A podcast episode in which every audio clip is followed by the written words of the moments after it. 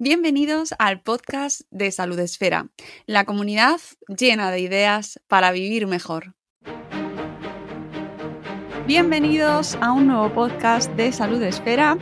Hoy regresamos en un nuevo episodio con un tema que ya hemos abordado en alguna que otra ocasión eh, y es que se habla sobre el mundo de las farmacias. Hay mucho de lo que hablar, esos establecimientos a los que acudimos todos, todas, eh, prácticamente cada día y que, eh, bueno, pues tienen mucha enjundia, hay mucho de lo que hablar, mucho de lo que encontramos ahí, a lo mejor no debería estar, o sí, o se debería vender de otra manera, o cómo son las condiciones de trabajo en esos establecimientos, o qué se permite y qué no se debería permitir.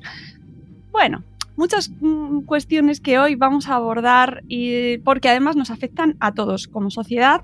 Todos somos usuarios, consumidores, clientes y, ahí elegir las, elegir las palabras tiene su importancia de las farmacias y por eso hoy vamos a hablar de un libro que se ha publicado hace muy poquito que se llama De venta en farmacias, una denuncia del negocio de la salud desde dentro y sus autores son Felipe de la Fuente y Raúl de la Fuente, a los que voy a dar los buenos días. ¿Cómo estáis, Raúl, Felipe? Hola, buenos días. Buenos días, ¿qué tal? Bien, bien. Antes de nada, voy a aclarar que no son familia mía. Para, por si acaso. Hay muchos de la fuente por el mundo, lo cual celebro. Los hay, los hay. Buena gente. Pero no son familia mía. Tranquilamente pues lo podemos dejar claro.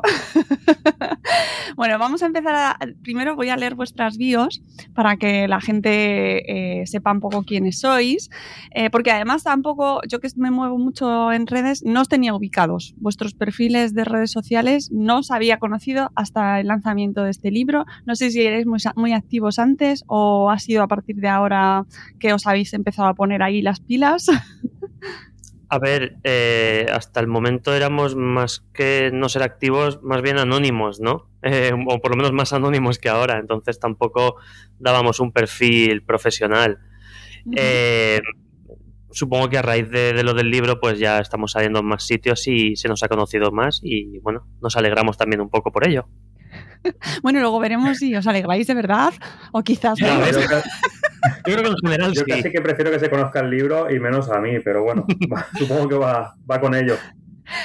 Y es que esto ya lo hablamos con, eh, con, nuestra amiga Esther Samper, que publicó recientemente también libros relacionados con esta temática y tuvimos larga charla con ella también sobre las consecuencias que le trajo a ella hablar sobre la farmacia desde dentro y también la que le cayó. Por eso comentaba que a veces, bueno, pues eh, ser activo o tener un ser más conocido en redes y hablar sobre estos temas, pues bueno, no todo es positivo, pero eso luego lo abordaremos.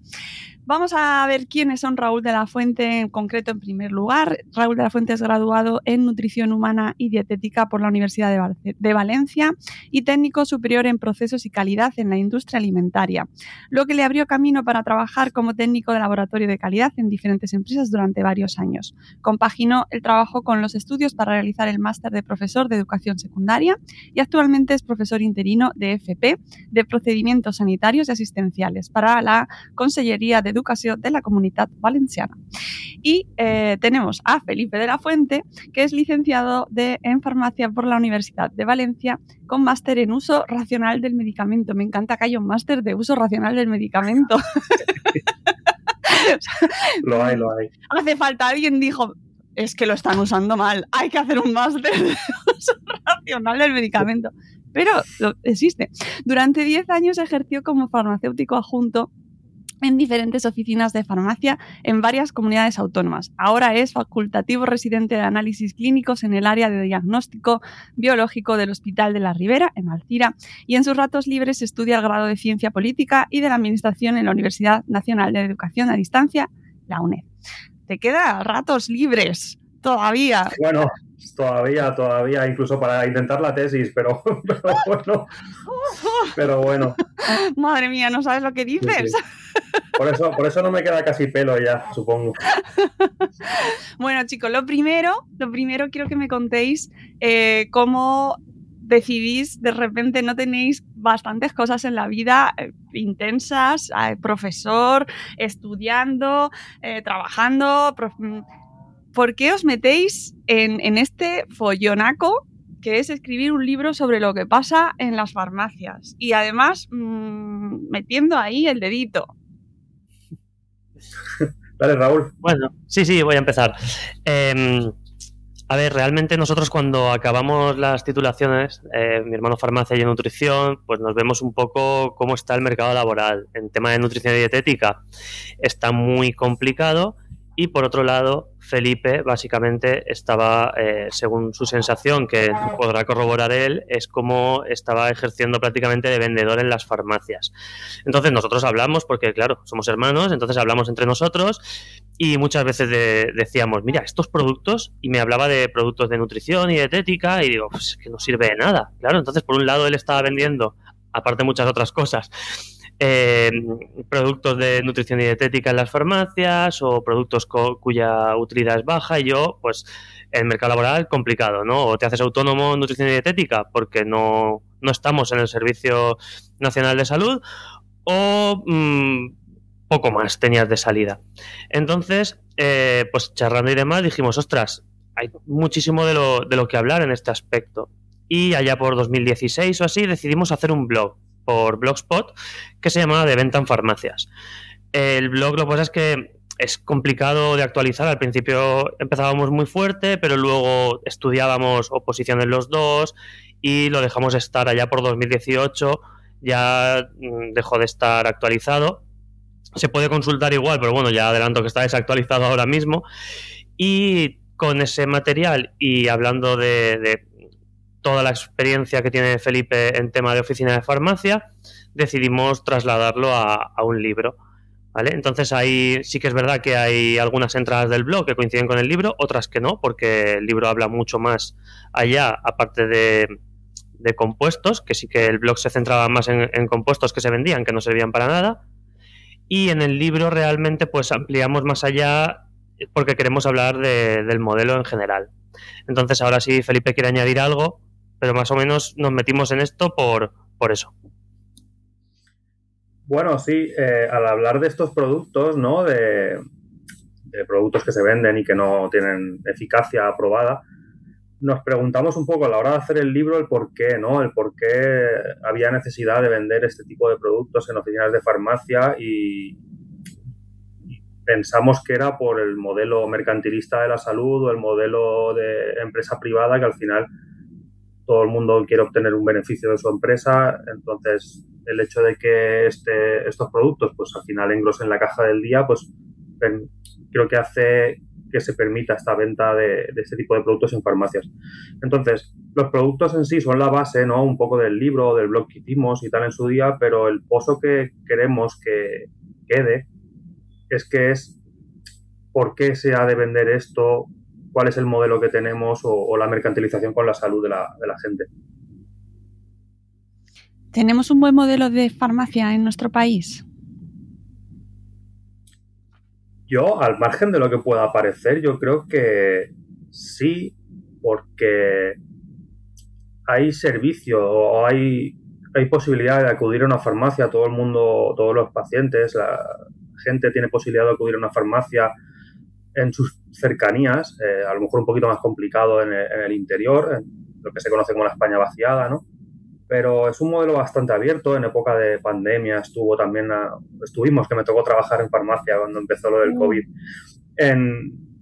estaban abiertos a disposición de la gente cuando no podía ir a atención primaria, pero es muy mejorable para nosotros, es muy mejorable por el hecho de ya no el acceso a, la farmacia en sí por el modelo de licencias, que si quieres luego, luego entramos, sino porque se permiten, o el modelo este de empresa privada permite que haya ciertas praxis, como la venta de este tipo de productos, u otras malas praxis, incluso éticas y legales, como explicamos también en el libro, eh, creemos que es mejorable y creemos, y, también lo decimos, que debería formar parte de la sanidad pública. Eh, sí, nosotros.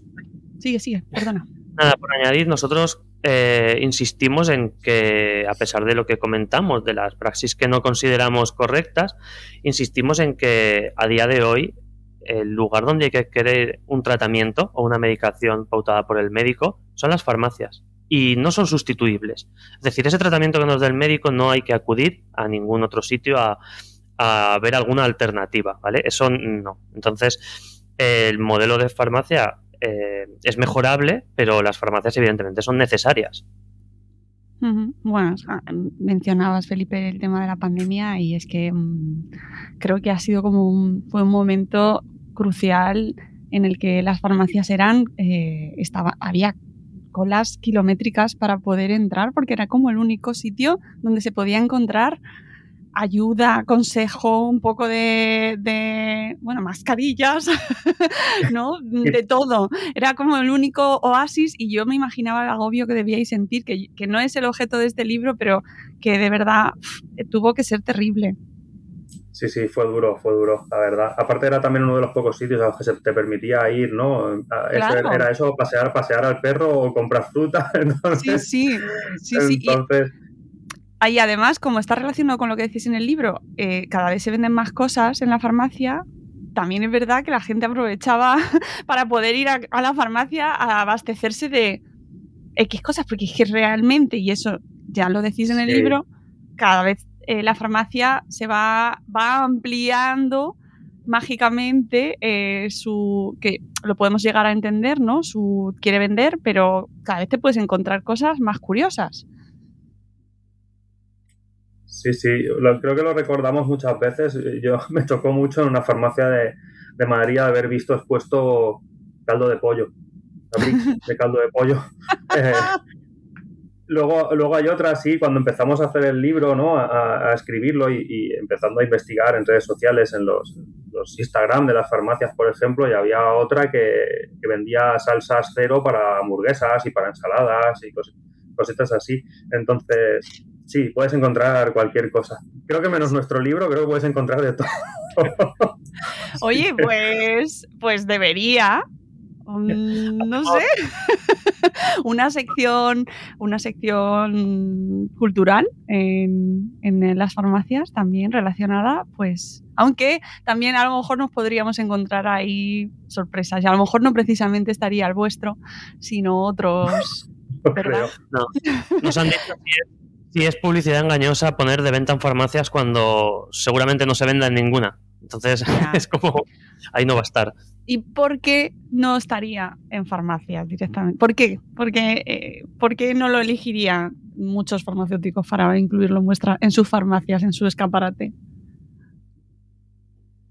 Bueno, eh, si el modelo de farmacia eh, o si los titulares de farmacia que hay titulares de farmacia que ven bien el libro, lo que hemos explicado, no todos son iguales.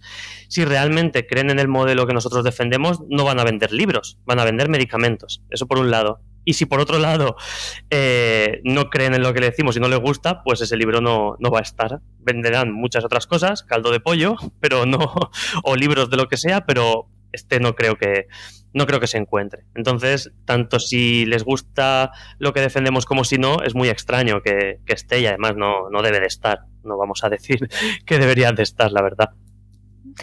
Eh, ¿Para quién habéis, en quién teníais en mente cuando estabais escribiendo este libro? Porque tiene diferentes ah, agentes mm, interesados, ¿no? Habláis sobre eh, autoridades, habláis sobre profesionales sanitarios, eh, farmacéuticos y médicos, sobre el público. Para, ¿En quién pensabais? ¿Quién es el lector o la lectora de vuestras páginas?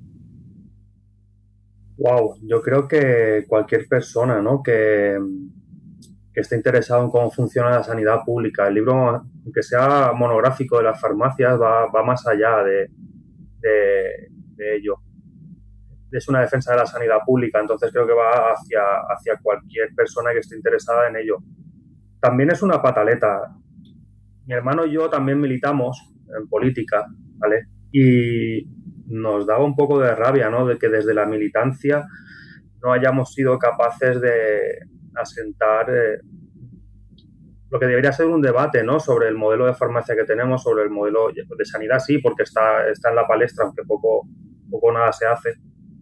Eh, pero nos daba un poco de rabia el, el, hecho de que desde la militancia no pudiéramos plasmar ese debate. Y sin embargo, sí que nos vemos arrastrados a otros debates que proponían, que proponían otros. Al menos eso también lo buscaba yo, ¿no? El, el sentar un debate sobre, sobre si este modelo es el correcto, si podría ser mejor, si, si no. Pero sí que creemos que, bueno, y lo hemos intentado redactar así, que es para cualquier tipo de, lector, de lectora, o sea, cualquier persona. Lo está leyendo nuestra abuela, 83 años, creo que tiene, 82, 81, no me acuerdo ahora mismo. Entonces intentamos que, que sea accesible para todo el mundo.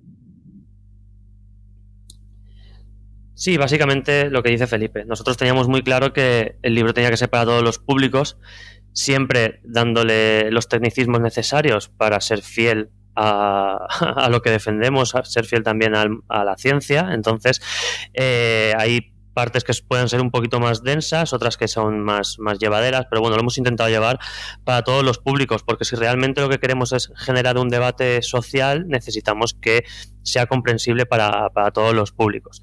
Entonces, ¿en quién pensábamos? Pues muchas veces eh, pensábamos un poquito en cómo está el mundo actualmente y cómo el modelo de sanidad pública poco a poco va cediendo terreno al libre mercado. Entonces, eso no nos termina de gustar y no solo consideramos que debamos seguir defendiendo y defendiendo y defendiendo mientras cedemos terreno cuando mm, deberíamos empezar a plantearnos en revertir ciertos modelos. Ya se está viendo en parte de, eh, sanidad concertada, que por cierto leímos hace poco una noticia que es bastante más cara la concertada que la pública.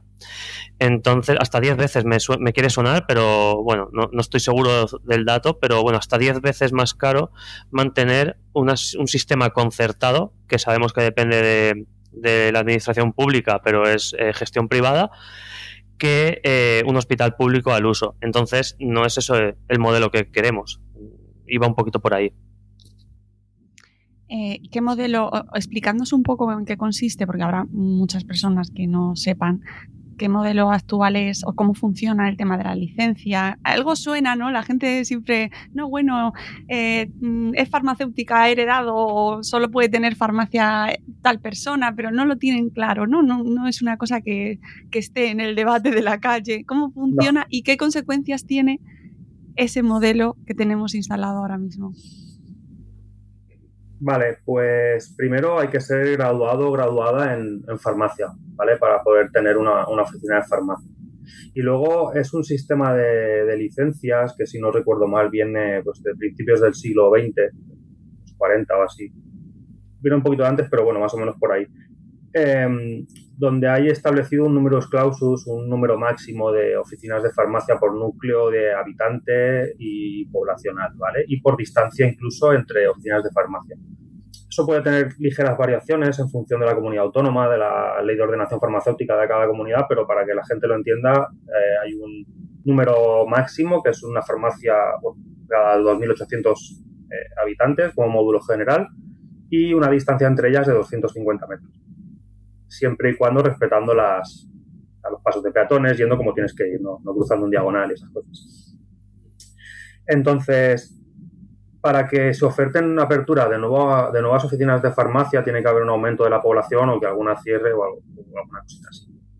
Pero no pasa porque no suelen cerrar y porque la población, si lo veis, no tampoco está aumentando mucho a lo mejor en algunos núcleos sí o no. Entonces, el, el hecho es que salen muy pocas oficinas de farmacia de nueva apertura eh, con el tiempo. De hecho, creo que en la comunidad valenciana desde 2014 se han abierto cuatro o cinco nuevas. No recuerdo bien ahora, pero, pero más o menos así. Eso es si, por ejemplo, yo como farmacéutico quiero optar a una oficina de farmacia de nueva apertura. Cuando salen, sale un expediente, se ofertan las farmacias de nueva apertura en las poblaciones que toque y eh, opositas, ¿no? Concurso oposición, examen, méritos, etc, etc. ¿Vale? ¿Qué pasa? Que esto no sale, no, se da. No, no, no hay nuevas aperturas o no hay a un ritmo que debería. De hecho, creo que la patronal farmacéutica dijo que como que había ya demasiadas farmacias para el pastel que hay en, España para repartir. O sea, somos uno de los países de la OCDE donde mayor número de farmacias por habitante hay. O sea que descartamos prácticamente la vía de apertura, opositar a nueva oficina de farmacia. ¿Qué te queda? Comprar una licencia o heredarla. Básicamente porque es una anomalía, ¿no? Que son licencias administrativas que se heredan de padres a hijos. Una cosa que a mí me parece un poco, sí, una anomalía, una, una cosa un poco rara. Entonces, si no tengo padre farmacéutico, nuestro padre es albañil, así que creo que no, no, vamos a heredar. Eh, nos queda la opción de comprarla. ¿Y qué pasa cuando compras una farmacia? Salvo las de territorio rural, eh, farmacia rural, se suele pagar un, ya, lo, ya lo diré. Bueno, la facturación anual, ¿vale? Imagínate que son 800.000 euros, eh, un millón de euros, eh, un coeficiente. Se multiplica por un coeficiente, que no me salía la palabra. pongámonos el caso, una farmacia que factura un millón de euros, pues la ponen a la venta y, a lo mejor en ese momento el coeficiente está a uno y medio. Entonces es un millón de euros por uno y medio. Entonces tendrías que comprarla por un millón y medio de euros. Eh, no es una cifra que nos hayamos sacado de la chistera, ¿eh? O sea, nosotros, bueno, yo, por ejemplo, yo que no he, hecho nunca mago de comprar una farmacia, pero me llegan, no sé si por cookies o por spam o por yo qué sé, mails de, de, consultorías de farmacia, sí, no llevo suelto ahora mismo. eh, mails de consultorías de, de compraventa de farmacias, en plan de, se vende farmacia en provincia de Aragón, facturación no sé cuántos, precio de venta 1.800.000 euros. O sea, ese es el tema. O heredas o, o la compras hipotecándote a ti, a tus generaciones venideras y a las anteriores y a cosa que para una familia, o sea, para gente de clase trabajadora, de clase humilde es bastante complicado hacer. Pero si heredas, si tu padre era farmacéutico, tu madre, y heredas, tú tienes que ser también farmacéutico para poder abrir esa farmacia. Eso es, eso es ah. condición sine qua non. Ah, vale. Tú tienes que ser graduado en farmacia. Claro. Pero, la, pero ya no tienes que pagar por esa licencia. Por eso se ve mucho eh, que hay muchos clanes familiares que ostentan pues tres, cuatro, cinco farmacias entre primos, hermanos, porque también, claro, el primo no hereda o el, o el, o el tío o el, el hermano pero sí que viene de familias arraigadas de un estatus socioeconómico elevado, con lo cual te hace más viable esa posible compra. Ya no es solo por, herencia, sino que vienes de una clase social muy arraigada históricamente en lo, económico y te permite ese tipo de, compras que a, a, gente de la calle no se lo... es bastante complicado. Sí, más que nada porque avalar a una persona que, cuya familia tiene una farmacia con un millón de euros de facturación es más fácil que, que otra persona también. Entonces, eh, evidentemente, eso es lo que hace que sí que se vean, pues lo que decía Felipe, lo, familias que tienen varias farmacias. Entonces ahí ya se van heredando y, demás. Por eso es bastante complicado. Y esto provoca que, que, digamos, que el gremio sea un, valga la redundancia, un sistema gremial bastante cerrado al acceso de nueva, de nueva savia, por decirlo de alguna forma. Claro. ¿Y eso implica a nivel de funcionamiento? No, a nivel de funcionamiento, bueno, eh, que están manejadas normalmente siempre por las mismas personas, pero bueno, al final hay 22.000 farmacias y habrá gente que se la haya comprado sin venir de nada y habrá gente que ya la haya tocado por, bueno, tocado no, que la haya conseguido por, por oposición y tal, pero el, el tema ya no, la atención no creo que influya tanto, pero sí que es verdad que, es complicado acceder a una si vienes de la nada. entonces, eh, perdón. Em, que eso que es complicado, entonces acceder a una. No en la atención, porque al final son 22.000 pymes y al final quieren ganar dinero como cualquier estanco, como una frutería o como lo que sea. Pero, pero sí que es verdad que es un sistema cerrado. Eh, no está, esto me, mm, me, recuerda como el tema de las licencias de los taxis y ese tema, porque me suena mucho, pero bueno, sí que es interesante saberlo y, y, es curioso porque empiezas a pensar en el número de farmacias que tienes alrededor y yo, por ejemplo, en mi barrio hay muchísimas. Digo, pues, yo no sé si se respeta ahí el, eh, la, la distancia o no, pero han salido como ocho en, en dos meses, ¿sabes? Una cosa loquísima. Y el tema franquiciado, en las farmacias? ¿Funciona? Sí que hay, ahora me pillas, pero sí que hay como una especie de franquicias, ¿no? Por ejemplo, creo que está Red Pharma, que, al final las farmacias son de, titularidad de un farmacéutico, porque esto sí que no es, pero se hacen como grupos de compras o franquicias o cositas así. Ahí ya en ese aspecto conozco algo, pero, pero me pierdo y tampoco me aventuraría a meterme más en fregados de los que no, de los que no conozco. Pero sí que hay como una especie de franquicias. Es que la que más me suena es Red Pharma. Que bueno, te pone el mobiliario, te dice cómo tienes que tenerlo y tal, aunque la titularidad sea tuya, pero más o menos se establecen grupos de compras o cositas.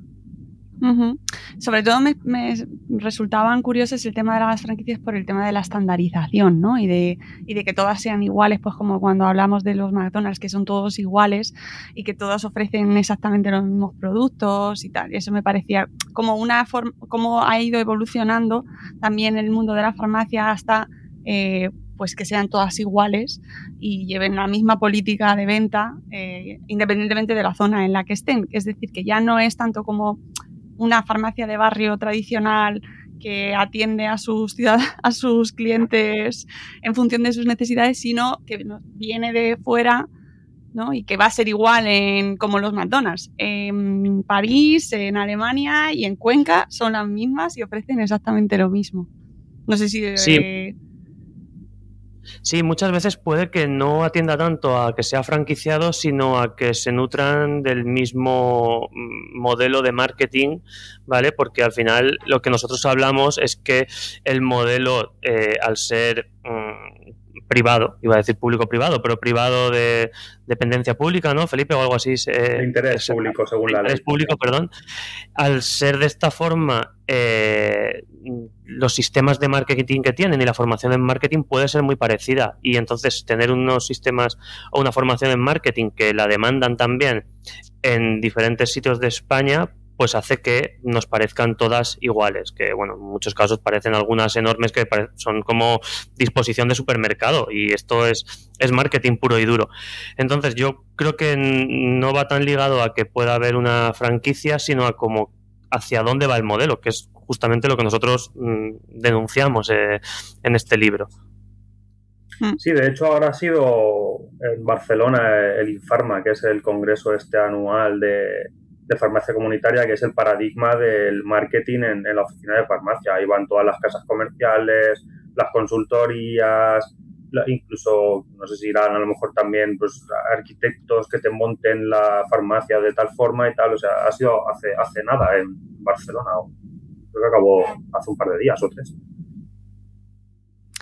Eh, claro, vosotros en vuestro libro habláis mucho, mucho de este tema de, marketing y de que efectivamente las farmacias venden, es decir, están hechas para vender, pero ¿qué, qué lucha hay ahí interna y qué, y qué lucha eh, nos invitáis a los lectores a que llevemos? Porque eh, nos planteáis una serie de elementos o de comportamientos que, se producen en la farmacia, productos que están ahí y que no tienen ninguna eficacia y que no deberían estar, pero ¿qué esperáis del lector cuando os lea? Bueno, eh, primero que, que, se plantee el modelo, se plantee lo que decíamos antes, ¿no? Lo de la sanidad pública y tal luego a la hora de ir a la farmacia, pues que, intente ser un poco crítico, aunque todos necesitamos creer en algo, ¿no? O sea, a veces es un poco creer más que otra cosa. Hay una, anécdota que siempre cuento, ¿no? Sobre los productos estos que no, tienen funcionamiento demostrado y es, pues cuando viene una señora por unas vitaminas para evitar la caída del cabello, él dice, sí, pero en serio, señora, me lo está preguntando a mí. Entonces, bueno, eh, también es un poquito que, os fijéis, ¿no? Que se fijen, ¿no? Si, por ejemplo, vas a, tienes colesterol alto, tomas simvastatina, torvastatina, este tipo de medicamentos que tienen una reacción adversa, que es la rabdomiólisis, que es dolor muscular, pero que tampoco se da así en plan de te lo tomas y te da, sino que es bastante, no rara, pero que no es, no sé si es uno cada 10.000 o uno cada 20, por ahí. Pero si ya vas a la farmacia por la estatina y ya seguido, como si estuviese súper aprendido y guionizado, te digan, igual tiene dolores musculares, tal, pues tenemos estas pastillitas de coenzima Q10 que van muy bien y tal, 30 euros la caja. ahí ya yo creo que eh, la lectora, el lector debería sospechar un poquito de, qué se le está vendiendo y, por qué. Más allá de eso, bueno, pues que seamos todos críticos y críticas a la hora de, ir a, una oficina de farmacia y tampoco desconfiar del todo, ¿no? Porque al final, pues yo he estado ahí también y no me he considerado mal profesional y está lleno de profesionales maravillosos. Pero sí que ir un poquito, no sé, no sabría decirte si no, no creyéndote de lo que está el mostrador para afuera, que es lo que podemos meter mano, ¿no? La parafarmacia, pero, pero bueno, algo así. Sí, sobre todo si, si van únicamente por, por pauta médica, cuando te van a intentar, mm, que ese es un fenómeno que, explicamos, que es el de la venta cruzada, cuando te van a intentar vender algo aparte, ahí indirectamente están utilizando tus datos para colocar un producto que en muchas ocasiones no tiene ni siquiera evidencia demostrada. Entonces, si van a por un medicamento concreto, sí que le diríamos de, salvo que tengas alguna otra curiosidad que preguntar, compra el medicamento y ya está, aunque le ofrezcan más cosas. Otra cosa es ir a por consejo farmacéutico porque ahí sí que va a depender y como bien ha dicho Felipe, hay muy buenos profesionales en farmacias igualmente. Entonces, eh, ahí decir haz esto, fíjate de esto o no lo hagas, no te fíes, es más complicado. Entonces, no sé si se oyen los petardos, perdón, pero bueno. Es que estamos grabando y están estos pobres payas. no hay de golpe de repente, pero bueno, nada, perdón. No me importa, nos contagias un poco el espíritu. Es que de repente ha venido una traca aquí y me ha, me ha descolocado. Pues lo que decía, que mm, si van a por medicamentos eh, concretos, sí, eh, que se queden con el medicamento únicamente, que mm, dejen más allá de lo que le ofrezcan eh, desde farmacia. Si van a consultar, pues que sigan confiando porque al final siguen siendo una entidad de referencia. Que no se vuelva la gente conspiranoica ahora de la noche a la mañana. ¿eh? Quiero decirte que tampoco no es, no es cuestión, no es esa la cuestión.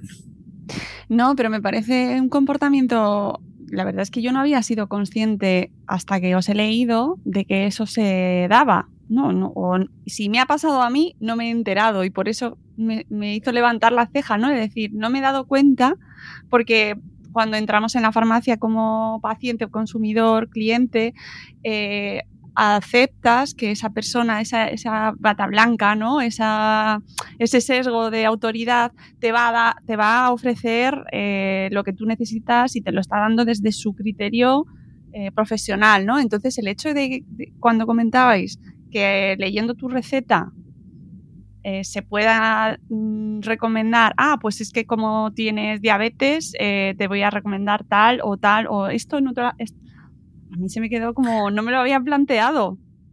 He de, decir que en, la experiencia que he tenido también yo en oficina de farmacia, eso es lo que las pautas que te dan, ¿no? A la hora de aumentar el ticket, aumentar la venta, muchos consultores, muchos comerciales van y te dan incluso pues listas de 50 productos relacionados ¿eh? con la medicación. Luego cuando estás ahí con, con los compañeros, con las compañeras que al final son igual que tú, son trabajadores, al final yo lo que he visto es que hacemos lo que consideramos que tenemos que hacer la mayoría, ¿eh? o sea, no... Yo he estado con compañeras y tampoco han ido corriendo a ofrecer esto o lo otro, sino que cada uno seguimos nuestro criterio profesional. Por eso digo que tampoco hay que, desconfiar del todo, porque al final mucha de la gente que está detrás del mostrador solemos ser trabajadoras y una cosa es las pautas que te dan, que es lo que denunciamos con el modelo, y otra cosa es lo que muchos y muchas profesionales hacemos en la práctica diaria, ¿vale? Que a lo mejor vienen y nos dice el jefe que hay que aumentar el ticket medio o viene un, comercial a decirnos qué tal. Sí, sí, sí, vale, vale, lo tenemos en cuenta y luego hacemos lo que, lo, que lo que creemos que tenemos que hacer muchas veces y eso es lo que hablo de lo que he vivido yo en, muchas oficinas de farmacia, ¿eh? en diferentes comunidades. Que al final entre los empleados, las empleadas hacen lo que creen que tienen que hacer y si no consideran que hay que dar algo, no, no se da por mucho que te lo haya relacionado un comercial ¿sabes? O sea, no. Sí, pero ahí. la pauta que se te da y otra cosa es lo que luego pasa. Sí. sí. pero lo que comentábamos y, en algunos casos también es que en muchas ocasiones el profesional, eh, si decide no seguir esa línea de, venta cruzada o de mercado, mm, se arriesga a el, mm, qué opinará el jefe o la jefa eh, de, de, lo que estoy haciendo. ¿Lo verá bien? ¿Lo verá mal? Porque sí que se dan casos de podrías haberle ofrecido esto porque ha venido con esto, ¿no? Entonces, eh, claro, los profesionales lo hacen de la mejor forma posible, pero a veces están eh, asumiendo ese riesgo de mm, a lo mejor me están me van a despedir por esto. no sé si me explico. Claro, porque hay muchas ocasiones que el jefe pues mm, le va a dar igual o, va a considerar que lo has hecho de forma correcta. Hay en otras que eh, esa diferencia de, poder hace que el titular de farmacia decida que esa persona no está siendo profesional de cara al beneficio de la, farmacia. Entonces, eh, ahí asume un riesgo. La profesional de farmacia, farmacéutico adjunto, técnicos de farmacia, asumen un riesgo al no eh, llevar estas estrategias de mercado. A, mí, a, mí, me ha pasado, eh, quiero decirte. Y luego muchas veces hablando así con, con, los jefes, con tal, yo le ponía la situación de, de si yo a una, una, paciente, a una clienta, en un día le digo que no te va a hacer falta llevarte esto de 45 euros porque no te va a hacer nada, esta, hace estas pautas o lo que sea, y le va bien, esa mujer va a venir ya siempre a, a mí porque no le he vendido la moto y, y, va a confiar. Entonces, si un día le digo, te tienes que llevar esto, se lo va a llevar a ciegas. Entonces, era una especie de, de decirles, ¿entiendes que a lo mejor el ser un acosador, vendedor de primeras lo que puede hacer es que los clientas, porque ahora en ese aspecto seréis clientas, desconfíen a largo plazo de lo que le estás diciendo? O sea, ni siquiera muchas veces tenían esa visión de futuro que, era un poco un poco marketing también, ¿no? En plan de a lo mejor conviene que un día o dos se vayan con las manos vacías para que luego acaben confiando en ti. O sea, es que ni siquiera tenían esa me han llegado a decir no se puede ir de la farmacia sin nada. O sea, entonces, bueno. Ya. Jo, es que me recuerda tanto y por eso vuestro libro ha sido como, como mm, llevarme a otros modelos precarios de trabajo en los que muchos hemos estado, ¿no? vendiendo de cara al público, es que tienes esos, esas presiones y, y me choca porque siempre hemos tenido la farmacia como un tiene una aureola de bien público, ¿no? Que lo, que lo tiene y que, claro, esa, esa realidad choca mucho con ese objetivo de ayudar a quien entra por su puerta, ¿no? Es como, da, duele, da ganas de llorar. da un poco de penita y sobre todo con la parte final del libro, con todos los testimonios de los trabajadores que habéis recopilado y, lo, precario que está, es el sector en muchas ocasiones, las técnicas de presión que sufren, que además incide en, muchas veces en una mala atención, precisamente porque se les ofrece cosas que no se les tiene que ofrecer, o ¿no? a mí me ha dejado un poco ahí como triste. Por eso yo muchas veces, por ejemplo, ahora ya estoy en otro digamos, en otro trabajo, ¿no? Eh, saqué al final plaza, eh, estoy en un hospital muy contento y tal. Pero hablando así con compañeras, yo les decía, digo, es que yo no me he ido de la farmacia comunitaria, a mí la farmacia comunitaria me ha echado. O sea, por cómo te acabas sintiendo, ¿no? En, en ese aspecto. Piensas, yo no he estudiado cinco años de carrera ese máster que está chulo a pesar de que y, el uso racional para, del medicamento. Para acabar, para acabar siendo un vendedor de complementos alimenticios sin nada que objetar a quien se gane la vida con, vendiendo, porque es algo súper legítimo y súper digno y, venimos de familia humilde, o sea, que no estamos ahí juzgando para... Pero pensamos que una, un profesional sanitario debe ser algo más y no debe estar condicionado al ticket medio de, de una empresa. Por eso especulamos, ¿no? Un poquito, hipotetizamos en qué pasaría si no dependiéramos de ello, ¿no? Si la farmacia fuera pública o cuando todo el mundo o hemos estado o vamos a estar o hemos tenido un familiar, un amigo que ha estado en un hospital, ¿no? Y cuando han ido a, a la farmacia, a pacientes externos del hospital, a por la medicación para la esclerosis múltiple, para la tuberculosis, para el VIH, para lo que sea, le han dado un complemento alimenticio, se lo han ofrecido No, ¿verdad? Es que no, esa gente no depende su salario, no depende la viabilidad de esa farmacia de vender un complemento alimenticio.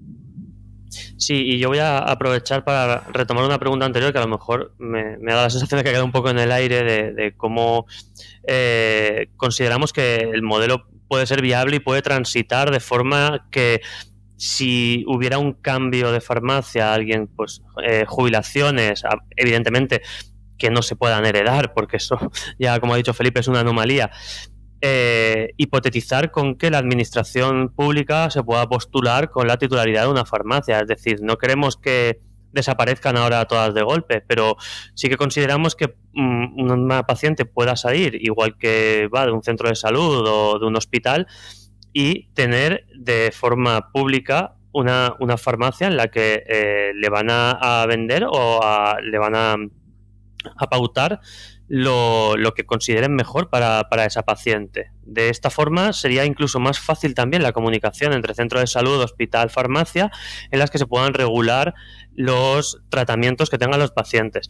Evidentemente esto es transitorio, eh, mm, para nosotros sería algo bastante ideal porque... Eh, o sea, la consulta es bastante más directa, es un sistema público y de una titularidad pública, en la cual nos asegura que el principio o uno de los objetivos no es la mercantilización, sino la salud de la, de la población. Eh, que no somos ingenuos, ¿eh? perdón, perdón, no digo que no, somos ingenuos, ¿eh? que, sabemos dónde estamos, dónde está la sanidad pública, lo que está pasando con ella, o sea, que plantearse el, el, revertir un sistema tan arraigado a algo público, o sea, sabemos que, pero si, no, si conseguimos ya que simplemente haya ese debate, yo ya me doy por, satisfecho. Ese debate del, del, que os echan directamente y os expulsan de los grupos. A, Cuba, para, debatir. Iros. que, sois unos rojos. Sí, bueno, pero, pero con, con, quien depende también su negocio de ello, entendemos que no le, que no le guste, no le parezca bien, ¿no? Al final también defienden su pan, como aquí que No, claro. el, debate debe estar en la población, no en, titulares de farmacia o trabajadores, no, no, debe estar ahí, debe estar en, eso, en la gente, en, en debate público. Claro, Ojalá, no, no creo, pero bueno, ojalá si se diera y, tal, guay, yo súper pagado con ello. ese, promover el debate desde el público es en realidad nuestro objetivo, porque incidimos mucho eh, que es también en muchas ocasiones el público el que demanda a las farmacias que incumplan sus propios funcionamientos o sus propias normas, ¿no? Cuando se les pide que les den medicamentos sin receta y cuando la farmacia no se, no se pliega, se van a otra que, que donde sí se va a hacer, o se busca la homeopatía en farmacias, por ejemplo, o no, es decir, el público también entra ahí y está plácidamente instalado en ese contexto, alimentado, por supuesto, por las farmacias que ceden eh, ahí, ¿no? Porque les interesa, porque al final es vender, porque es mucho dinerito. Pero, o sea, que consiste también en informar a la población y decir, vamos a ver, es que esto no debería venderse en una farmacia, no tiene evidencia científica, pero la gente lo sigue demandando. Incluso, pues eso, que, que, lo piden. Sí, es el mercado amigo. Claro, claro, claro. No, sí. Eh, y, en lo, que decías de. Sí, sí, Raúl. Vale. En lo que decías de irse a otra farmacia, eh, que ahora supongo que Felipe tiene una anécdota que le, que le sucedió a él, no sé si contará o no, pero ya le he forzado a que lo haga. pero bueno. ya mucha gente, ¿eh? no te creas que soy el único que le ha pasado eso. Sí que es verdad que, además, la percepción de esa persona que va a una farmacia y el profesional farmacéutico le dice, no, es que esto no te lo puedo dar sin receta. Se va a otra y se lo venden. La percepción de esa persona es que, jolín, el buen profesional es el que se lo ha vendido. Claro es falso. O sea, el buen profesional es el que le ha dicho, no, no, es que no lo necesitas, esto no te lo puedo vender así y necesitamos que tener la receta. Ese es el que ha ejercido correctamente. Eh, la otra persona, de forma legítima o, a veces no tanto, eh, le ha vendido, ha aumentado la caja en 6, 7 euros y ya está. Y, ahora sí que doy paso a Felipe a que cuente su anécdota. Eso, eso no es legítimo. O sea, no. Bueno, no. Eh, bueno, no lo que, lo que decía lo que decía Raúl, cuando pasa eso y le dices que no le puedes dar el antibiótico sin receta y se van a la que está a 250 metros y se lo vende por no perder un cliente o por tal, luego esa persona muchas veces pasa por la farmacia donde estás trabajando tú y a través del cristal te hace así con la cajita, en plan de me la han dado al lado, Y me ha pasado a mí, le ha pasado a un montón de compañeras, vamos, Sí, sí, porque esto se, se, hace, es en plan de, mira tú, que no me lo has dado, ¿sabes? Y, aquí al lado sí que me han atendido muy bien. Entonces, sí, tenéis parte de culpa también, por supuesto, las clientas, sí, sí. Sí, eh, sí, sí. es así. Eh, porque, porque tú no vas, no vas a, y, vuelvo a enlazar con el tema público-privado, modelo de obtención de beneficios o, de servicio público, tú si vas a probar ir a la farmacia o a un hospital a pedirle un antibiótico y te van a decir que no te lo dan, quién eres tú. Y, y te vas a ir a otro hospital y te van a decir que no te lo dan. y, te vas a ir y, no no te lo van a dar nunca. Porque eso pasa en oficinas de farmacia, porque siempre hay alguna que lo da. Luego les lees y, todas son muy dignas y nadie da nada sin receta, pero, pero no, Oye, no quiero que se me pase una parte fundamental del libro, que es el tema de la nutrición. Raúl, eh, que es que habláis y además me parece muy interesante porque es muy poco conocido eh, ese tema dentro de la farmacia. Es decir, eh, no es algo a lo que, que, de primeras, aunque se venden productos, pero esa gestión dinámica que se tiene que realizar a la hora de, eh, ese peso o de esa dieta. Es decir, mm, ¿qué pasa ahí?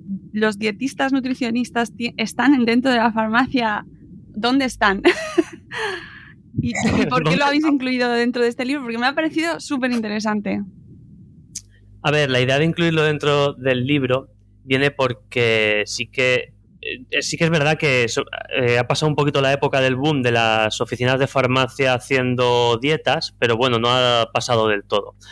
Anteriormente sí que había empresas externas que entraban en la farmacia eh, y llevaban a una especie de acuerdo con el titular de farmacia y colocaban una persona para hacer un seguimiento dietético, una pauta dietética o, lo que consideren. Pero esas empresas externas al final eran empresas vendedoras de, suplementos y la persona que se encargaba de la realización de la farmacia, perdón, de la realización de la dieta dentro de la farmacia, siempre intentaba, eh, bueno, iba a objetivos. Eso es como funcionaban antes. Ahora sí que es verdad que esa figura está desapareciendo, yo lo agradezco, pero se siguen realizando dietas en, farmacias y un estante muy, muy grande de muchas farmacias es el dedicado a nutrición y dietética, en las cuales me atrevería a decir que ninguno de esos productos sirve para, lo que busca la población, prácticamente al 100%.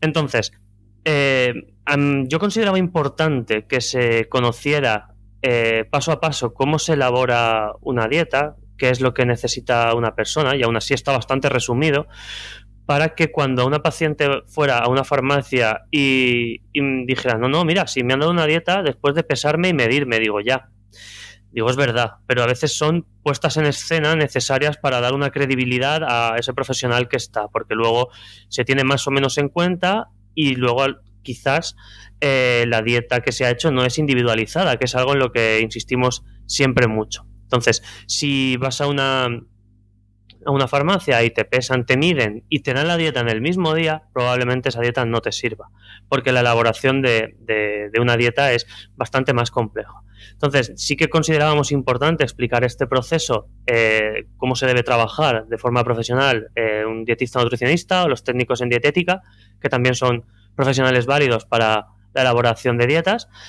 Eh, porque sí que es verdad que en, muchos servicios de muchas oficinas de farmacia se sigue dando el servicio de, las dietas. Entonces, así por lo menos haciendo conocedores a los lectores y lectoras de, de cómo se debería desarrollar una, dieta de forma correcta, pueden ser críticos y valorar si lo que están haciendo esas farmacias es más parecido a lo que comentamos o, más parecido a lo, a lo, que denunciamos. Porque sí que es verdad que puede haber, existir oficinas de farmacia que den el servicio correctamente. Yo no, lo pongo en duda.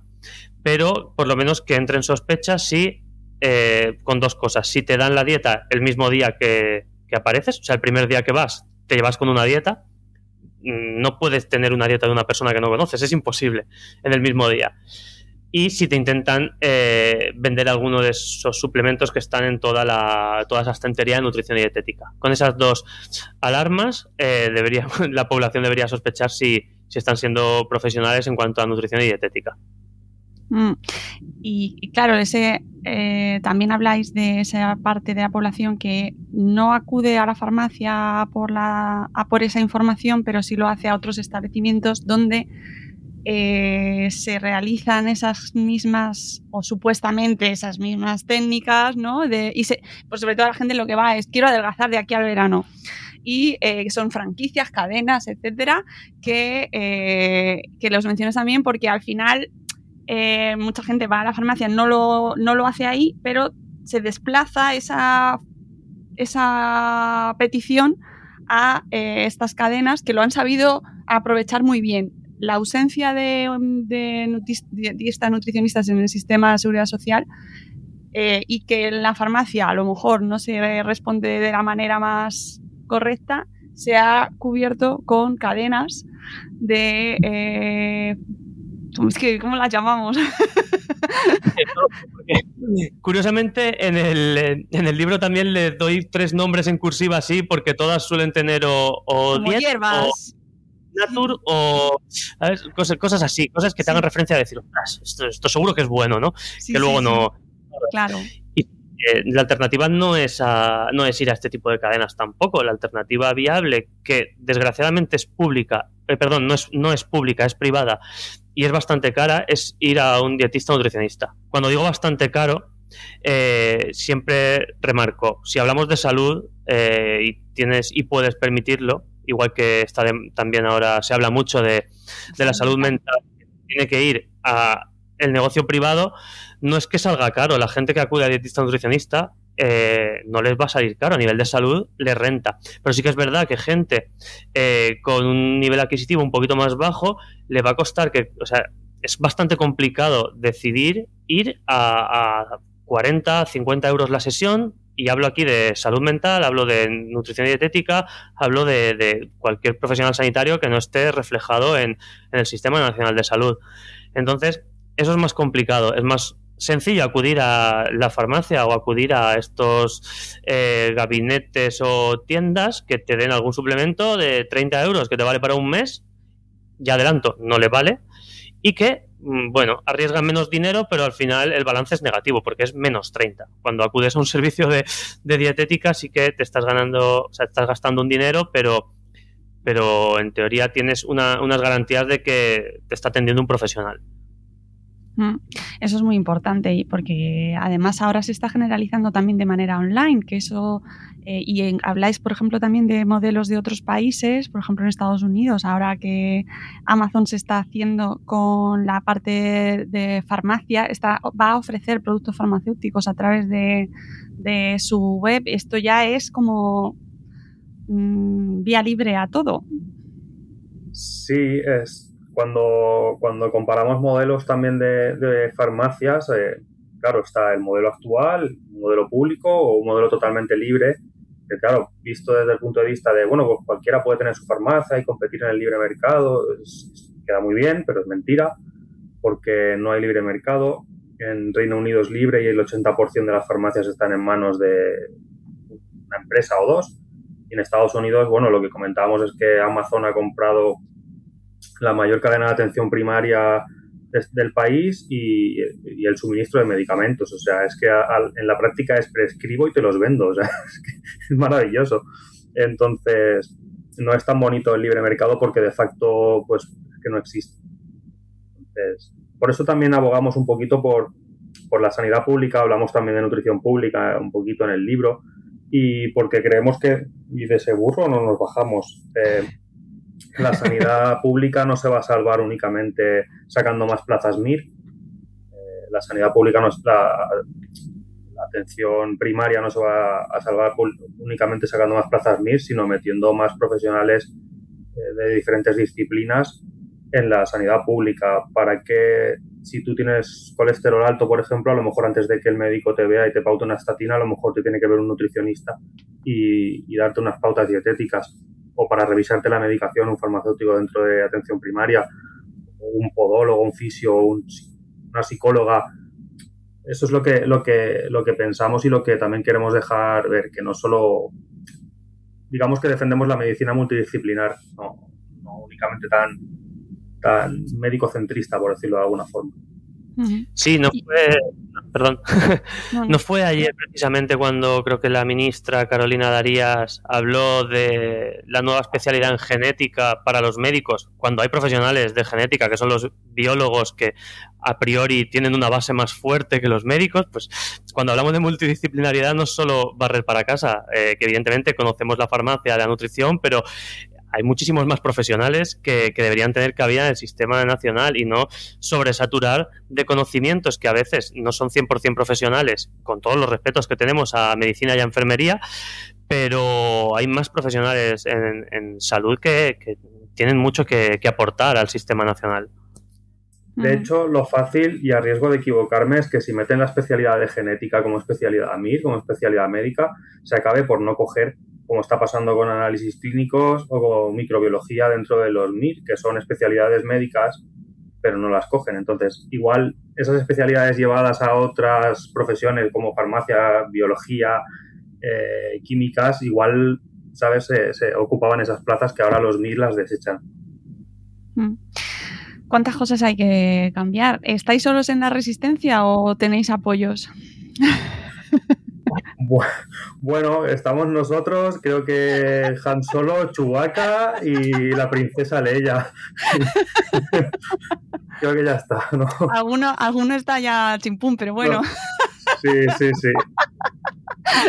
hay, que buscar nuevos apoyos. Sí, sí, pues sí. Hay muchas pues compañeras, sobre todo trabajadoras eh, de farmacia, que, que, están por la labor, que piensan que debería ser así, que debería ser pública y, demás. Pero bueno, como no es un debate tampoco que se haya establecido, tampoco hay mucha gente que tenga opinión formada sobre eso. Entonces, primero hay que establecer el debate, que es lo que intentamos perseguir, y luego, y luego ya veremos. Si estamos solos, o sea, al final, pues nos cargamos a Palpatine y, derrotamos al Imperio. un, poco, un poco complicado.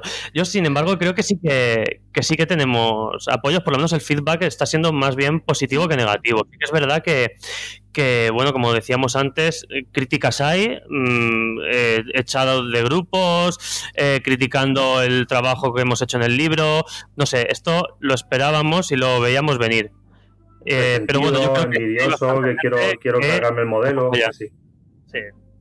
Yo, yo, creo que sí que hay bastante gente que nos puede apoyar y que nos puede entender. Entonces, llevar el debate es muy importante. Mm.